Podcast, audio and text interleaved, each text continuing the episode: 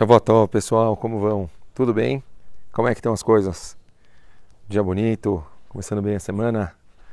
Bom, a gente vai, depois de ter um Shabbat tão gostoso, vamos começar já então com força total. É, a gente falou na semana passada o 16º caminho, é um caminho interessante da gente diminuir a parte de trabalho. E a gente entendeu o que significava, na verdade, essa diminuição. A gente se dirigiu um pouco mais sobre a parte do workaholic. Agora, o caminho, o 17 caminho, ele é interessante também. Ele fala sobre bemiuta ta'anug. Ele fala também que a pessoa tem que diminuir os prazeres físicos. E aí, vamos tentar entender dentro da nossa realidade o que significa a diminuição de prazeres físicos. O que, que significa a Torá? Tantas e tantas vezes a gente em Shiurim, eu, eu mesmo já falei em algum dos caminhos, quanto que a, o judaísmo ele fala sobre elevação do físico. Porém, aqui a gente está falando uma coisa que parece um pouco estranha. A gente está falando sobre diminuição do físico.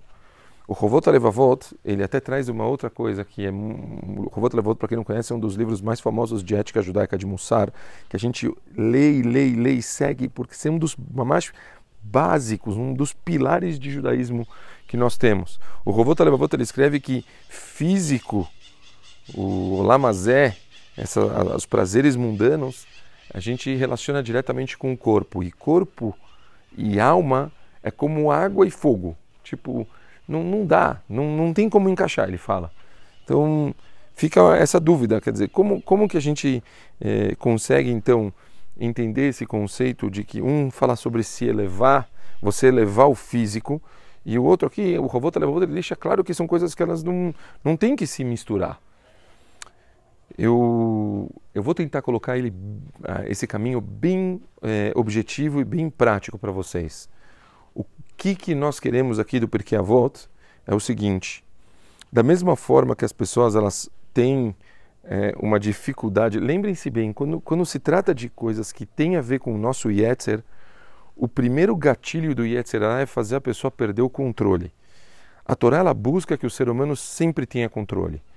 É, o Chachamim, todas as mitzvot e preceitos e hukim, coisas que a gente é, tem para se comprometer, em geral, eles têm a ver com um desenvolvimento da pessoa, dela aprender a ter controle, para ela conseguir chegar em momentos de desafio e optar pelo caminho correto.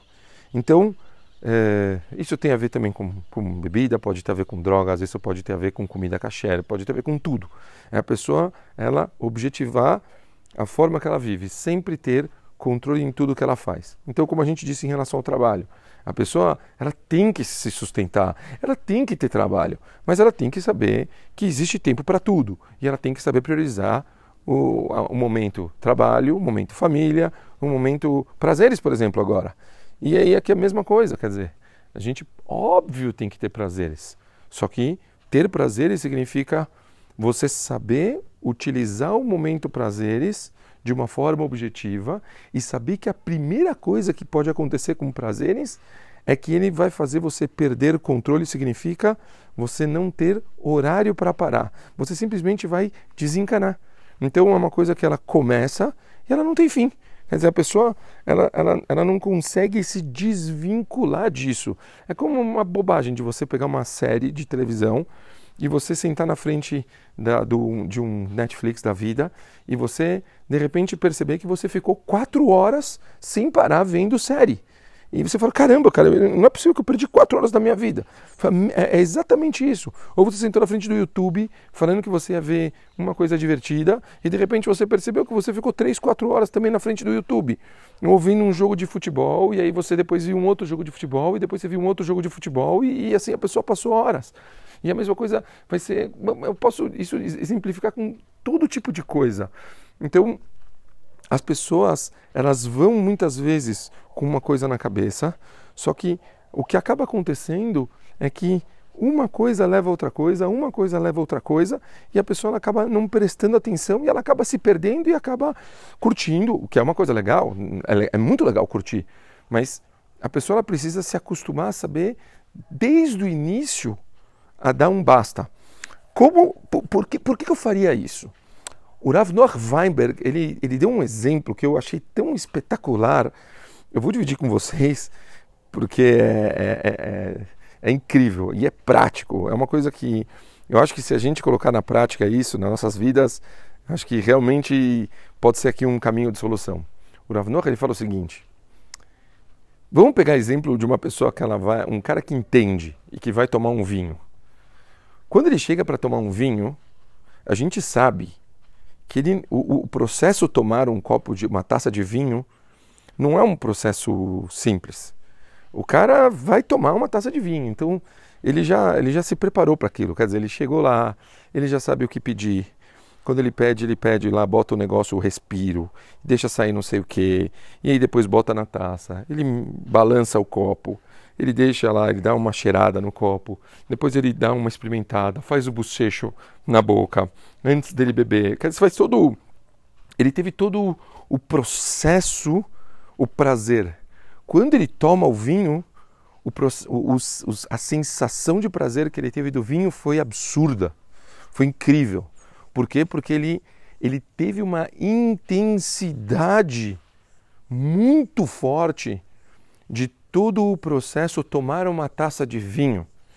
O Rav Noach, ele fala que a pessoa ela devia tentar fazer a mesma coisa quando ela quer fazer um processo, um processo de prazer. Se essa pessoa ela conseguisse intensificar, direcionar um processo de prazer e fazer com que esse processo ele seja incrível do início dele até o final, desde a expectativa dele. Lembrem que já, a gente já falou isso em muitos shurim, eu vi isso do Jequiel num shur dele.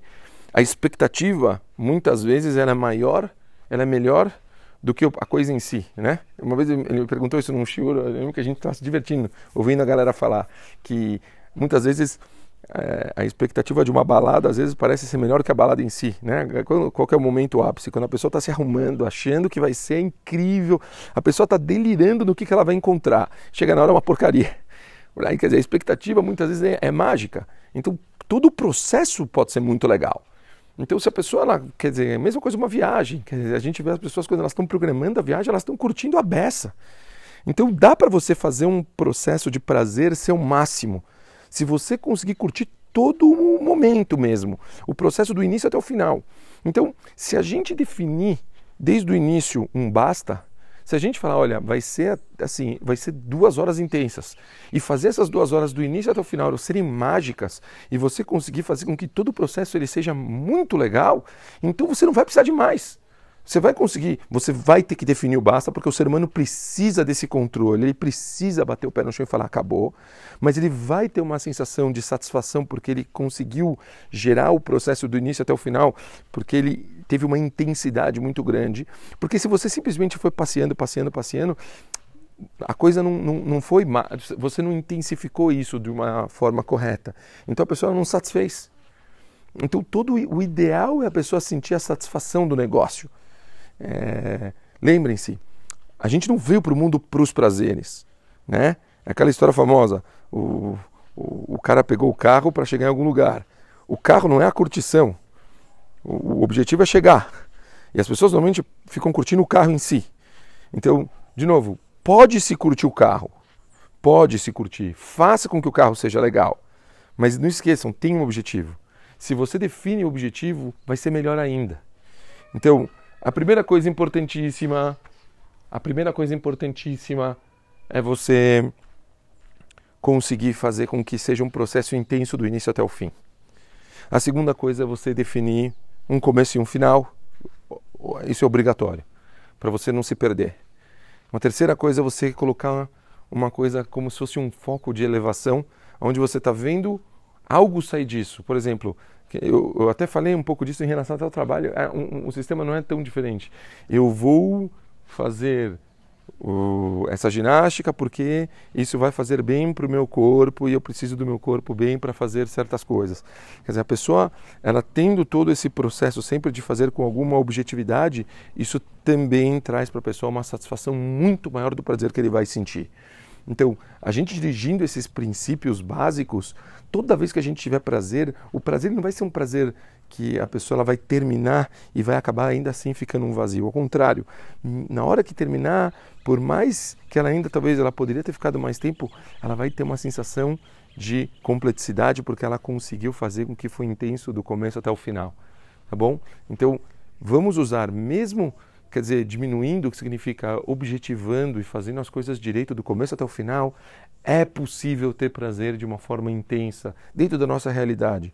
O judaísmo ele não quer que a pessoa ela fique horas, ele não quer que a pessoa perca a vida, o objetivo da, da vida dele, que ele, que ele deixe de ir focar no, no, no, na meta da vida, que é elevar o físico, que é ele conseguir cumprir o papel da vida dele, que é conseguir se elevar e assim por diante, perdendo tempo simplesmente passando em coisas fúteis. Não, mas isso também não significa que a gente tem que se desligar de tudo. Não, tenha prazer, curta a vida, mas faça isso direito. Uma ótima semana para todo mundo, um beijo muito grande e olha, que vocês curtam o domingo, que tenham um domingo intenso, maravilhoso, de curtição, mas com a cabeça no lugar. Um beijo grande.